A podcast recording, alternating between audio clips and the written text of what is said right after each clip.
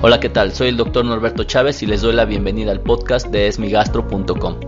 En este podcast hablaremos acerca de muchos temas de las enfermedades gastrointestinales. En las historias del consultorio hablaremos acerca de dónde deben de realizarse los estudios de laboratorio. En las consultas virtuales hablaremos acerca de si es lo mismo o no el reflujo y la colitis. En las noticias de esmigastro.com hablaremos acerca de una nota que publicamos sobre si es seguro o no que me retiren la vesícula biliar. Y finalmente en la sección de mito o realidad hablaremos acerca de si se debe o no comer chile durante las enfermedades gastrointestinales. Los invito a que se suscriban a este podcast. Si lo están descargando a través de su teléfono de la marca Apple, es decir, un iPod, un iPad o un iPhone, le pueden dar suscribirse y entonces automáticamente cada semana van a recibir el podcast. Si lo están descargando por algún otro medio, puede ser a través de Stitcher o a través de nuestra aplicación en Podomatic, ustedes pueden descargar automáticamente cada semana nuestro podcast. Así que sin más les doy la bienvenida al podcast de esmigastro.com. En esta ocasión acerca de las historias de consultorio, es decir, estas anécdotas que ocurren en el día a día que tenemos con los pacientes en el consultorio, nuestra consulta de gastroenterología y que pueden ser de utilidad porque seguramente esto que le pasa a un paciente de mi consultorio le pueda pasar a prácticamente cualquier paciente. En esta ocasión se trata de un paciente que tenía problemas de diarrea frecuente, una diarrea crónica de más de cuatro semanas, que al parecer estaba relacionada con el consumo de algunos alimentos. Y dentro de su evaluación después de haber revisado al paciente, haber hecho algunos estudios iniciales, observamos que tenía un poco de deficiencia de hierro y al parecer había alguna relación con el consumo de harinas o cosas que tenían gluten. Entonces la sospecha inicial era de enfermedad celíaca y para poder realizar el diagnóstico de esta enfermedad es necesario hacer unos anticuerpos, es decir, unas sustancias que produce nuestro organismo en respuesta al gluten, es decir, somos alérgicos o intolerantes al gluten y la mejor manera de saberlo es hacer una medición de estos anticuerpos, de estas proteínas. Dado que la enfermedad celíaca es una enfermedad relativamente rara, se estima que en México una de cada 100 personas puede tener enfermedad celíaca, pues no es muy fácil encontrar un buen laboratorio en donde se hagan estos estudios. Entonces, bueno, este paciente le pedí los estudios, que son los anticuerpos antitraslutaminasa particularmente, con niveles de inmunoglobulina, es decir, un estudio un poquito complejo que no es de acceso de cualquier tipo de laboratorio. Al momento de hacer este estudio, pues resulta que uno da positivo y el otro da negativo, es decir, da resultados discordantes. Entonces, aquí la enseñanza es que hay muchas veces en que obviamente la economía no está como para estar gastando de manera excesiva, pero cuando nos eh, solicitan o cuando los médicos solicitamos algún estudio de laboratorio un poco más específico, fuera de lo usual, no tan común, pues a veces es mejor pagar un laboratorio de referencia, un laboratorio que lo realice con más frecuencia, un laboratorio con un alto volumen de pacientes, porque al final del día en este paciente, al ser tan, discordantes los resultados, se tuvieron que volver a repetir en otro laboratorio, en donde los resultados ya fueron concordantes y ambos fueron negativos. Entonces aquí la enseñanza fue o, o, va relacionada con el típico dicho de que lo barato sale caro. Es decir, en algunas circunstancias eh, vale más la pena pagar una sola vez un costo elevado que pagar un costo intermedio o moderado y posteriormente pagar otra vez por el mismo estudio un costo alto. Es decir, al final del día a este paciente su evaluación terminó siendo más costosa que si de primera intención lo hubiera hecho en un laboratorio que tuviera una mejor calidad y repito, esto es particularmente útil en estudios que ya se salen de lo usual, en estudios que ya no son los comunes y corrientes. En este caso sí se recomiendo, yo les recomiendo que acudan a un buen laboratorio, a un laboratorio de referencia, un laboratorio de alto volumen y de esta manera estemos más seguros del diagnóstico que les están realizando. Ahora bien, en la parte de consultas virtuales eh, tenemos una gran actividad en todas nuestras redes sociales, por cierto, los invito a que se suscriban, tenemos un canal en YouTube al cual se pueden suscribir, dejen todos sus comentarios, se revisan todos, se contestan en la medida de lo posible y algunos de ellos los seleccionamos pues para hablar aquí en el podcast. Tenemos nuestro podcast también de esmigastro.com, tenemos nuestra página www.esmigastro.com, nuestra cuenta de Instagram que es doctor.norberto Chávez Tapia, todo junto y en minúsculas, y nuestra cuenta en Pinterest de Esmigastro. En todas ellas pueden dejarnos comentarios y en esta ocasión voy a hablar acerca de un mensaje que me dejaron en Facebook. Es un mensaje de fin de año, entonces por eso eh, viene una felicitación y dice así. Doctor, ¿qué tal? Feliz año. Mi duda es que últimamente a la hora de acostarme siento una opresión en el pecho, palpitaciones y sensación de ahogo, o falta de aire acompañado de eructos y pesadez en el estómago. Se debe a la colitis que padezco, ya que es molesto y no me deja dormir ni acostarme. A veces tengo que estar acostado con dos almohadas y esto genera que me altere y me dé ansiedad. Esta es una situación que ocurre con mucha frecuencia, es decir, el paciente y a veces los médicos confunden la colitis o mejor llamada síndrome de intestino irritable con los datos de reflujo. Si bien pueden coexistir, es decir, el mismo paciente puede tener ambas entidades, se tiene que saber que son dos enfermedades distintas con manejos diferentes, con pronósticos distintos y con potenciales complicaciones que son diferentes.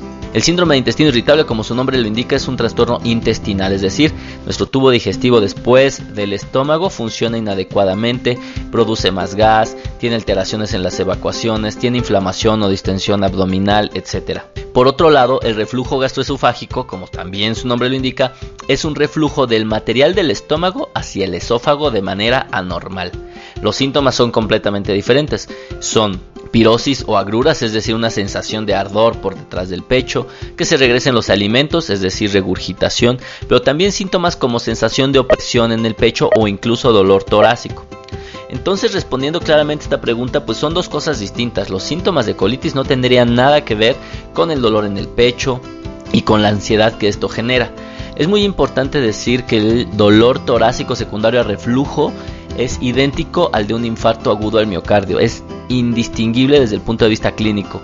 Se requiere una evaluación cardiovascular completa, no solo con un electrocardiograma, a veces con la medición de las proteínas que se producen durante un infarto o un ultrasonido del corazón, es decir, un ecocardiograma, con el objetivo de saber que efectivamente el corazón es normal. Así el paciente ya se conozca con reflujo y que tiene agruras toda la vida y que si come mole se pone peor y le dio el dolor, siempre tiene que ser evaluado por un cardiólogo para descartar completamente esta alteración. Una vez descartada la enfermedad cardiovascular, es decir, el infarto agudo del corazón, entonces sí, se debe de tratar como reflujo. Y este tipo de manifestaciones, es decir, el dolor torácico, no siempre responde a las dosis habituales de inhibidores del ácido, muchas veces se requieren dosis más altas. Por lo tanto, en pacientes en donde los síntomas de reflujo 1 son persistentes, 2 son atípicos, es decir, se sale de las agruras y de la regurgitación, es recomendable acudir con un gastroenterólogo para hacer una evaluación más precisa y ajustar el tratamiento, ya que no son los pacientes que más fácilmente van a responder. Así que bueno, dentro de esta situación debemos de entender que son dos cosas distintas, la colitis o síndrome de intestino irritable y el reflujo. Son cosas diferentes y obviamente si al paciente no se le explica toda esta situación, pues va a tener bastante ansiedad, lo cual es completamente esperable. En la sección de noticias de esmigastro.com ya hace algunas semanas publicamos un artículo muy interesante. Para los que no conozcan esta sección, pueden ingresar a nuestra página www.esmigastro.com. Encontrarán ahí en el menú una sección de noticias. Y la sección de noticias de lo que se trata es de romper un poco el paradigma de que la información médica solo es para los médicos. Lo que se hace aquí es seleccionar artículos que están dirigidos para médicos, pero los enfocamos y les damos un lenguaje específico para los pacientes. En esta ocasión, el artículo habla de la seguridad que se puede tener o no para retirar la vesícula. Como se sabe, la principal indicación de retirar la vesícula es tener cálculos en la vesícula que ya han dado síntomas, es decir, un cólico biliar. Y muchas personas pues tienen temor de las complicaciones que pueden ocurrir. En esta ocasión lo que eh, se vio en la noticia de nuestro portal www.esmigastro.com es determinar las complicaciones que se observaron en un grupo muy grande de pacientes. Hablamos de prácticamente 1050 pacientes. La mitad de ellos se operaron de manera temprana, es decir, muy rápido en cuanto se les hizo el diagnóstico, y aquellos de una manera tardía con el objetivo de identificar cuáles eran las complicaciones que ocurrían durante la cirugía, cuántas personas fallecían durante la estancia hospitalaria, el número de días que permanecían en el hospital, cuántos regresaban al hospital por la misma causa y otras complicaciones como ingresar a una unidad de cuidados intensivos, el tiempo de la cirugía y cuántos pacientes tenían que ser reoperados. Todo esto se evaluó en prácticamente eh, cerca de mil pacientes. Lo que se observó es que las complicaciones después de una cirugía, las complicaciones menores, es decir, aquellas que no requieren una mayor estancia hospitalaria o una reintervención quirúrgica, se observan en el 29% de los pacientes, uno de cada tres, cuando se opera de manera temprana, es decir, en cuanto se realiza el diagnóstico. Pero se incrementa casi 10% más en aquellos en que se está retrasando la cirugía. Del mismo modo, la readmisión hospitalaria, que ya es una situación importante, solo ocurrió en 7% de los pacientes que se operaron tempranamente contra casi 22% en los que se operaron tardíamente. Y obviamente influye también en la reducción de costos, es decir, es mucho más económico operar a los pacientes de manera temprana que de manera tardía.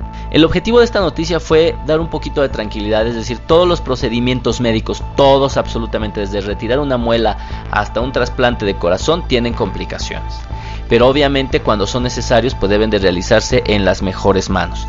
En estas circunstancias parece ser que retirar la vesícula en cuanto se tiene el diagnóstico es lo mejor. Está retrasando esta posibilidad quirúrgica en espera de si hay un mejor momento o no. Parece no ser la mejor eh, opción ya que incrementa las complicaciones y los costos. Así que si ustedes se encuentran en esta situación, pues lo primero es que encuentren un buen cirujano, una buena evaluación médica, un buen equipo quirúrgico.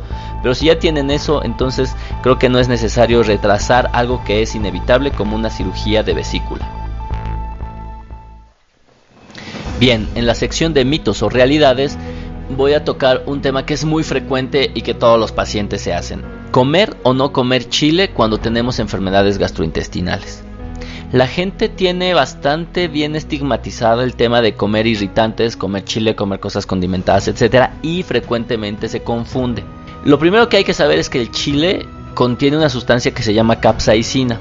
La capsaicina incluso es analgésica. Hay cremas y preparaciones con capsaicina que regulan el dolor, es decir, es un regulador del dolor. Por lo tanto, no lo incrementa, probablemente lo reduce. Si dijéramos se puede o no se puede comer, la respuesta correcta o la realidad es que sí se puede. Comer chile individual sin ninguna otra cosa probablemente no vaya a ocasionar mayores problemas. El problema viene con lo que acompaña a la salsa, con lo que acompaña al chile, con lo que lo llevamos alrededor. Casi nadie, o básicamente nadie, come chile de manera aislada, o lo acompañamos con algo grasoso, o con algo muy condimentado, o con algo en grandes cantidades, o con alcohol, o con tabaco, o con muchas cosas que pueden dar reflujo, gastritis, incrementar el gas intestinal, etcétera. Entonces, en realidad el chile no es el problema, sino todo lo que le ponemos con todo lo que lo acompañamos, que eso sí puede ocasionar infinidad de síntomas esofágicos y gastrointestinales en general. Por lo tanto, dentro si es mito o realidad comer o no comer chile, pues desde el punto de vista pragmático, la realidad es que no hay que comerlo porque nadie lo va a comer aislado, pero si alguien lo come aislado, la verdad es que no le debería de pasar absolutamente nada. Así que si ustedes son estos que se preguntan si pueden o no pueden comerlo, más bien pregúntense con qué están acompañando esa salsita que tanto les gusta. Pues con esto hemos llegado a la parte final del podcast semanal de esmigastro.com. Les agradezco que hayan escuchado este podcast. A todos aquellos que en la emisión previa dejaron sus comentarios, los invito a que nuevamente escriban sus opiniones, envíen sus dudas, revisen todas nuestras redes sociales y en especial entren a nuestra página www.esmigastro.com. Ahí encontrarán infinidad de información sobre cualquier enfermedad gastrointestinal y si no encuentran algo, pues lo mejor que pueden hacer es ocupar el formulario que está ahí, llenarlo, y enviarme todas sus dudas, las cuales les daré respuesta a través del podcast, a través de videos, a través de todas nuestras redes sociales. Los invito también a que si escuchan este podcast desde hace tiempo, se suscriban, le den un comentario o una muy buena calificación con el objetivo de poder difundir información que es muy útil para todos los pacientes con enfermedades gastrointestinales. Muchas gracias.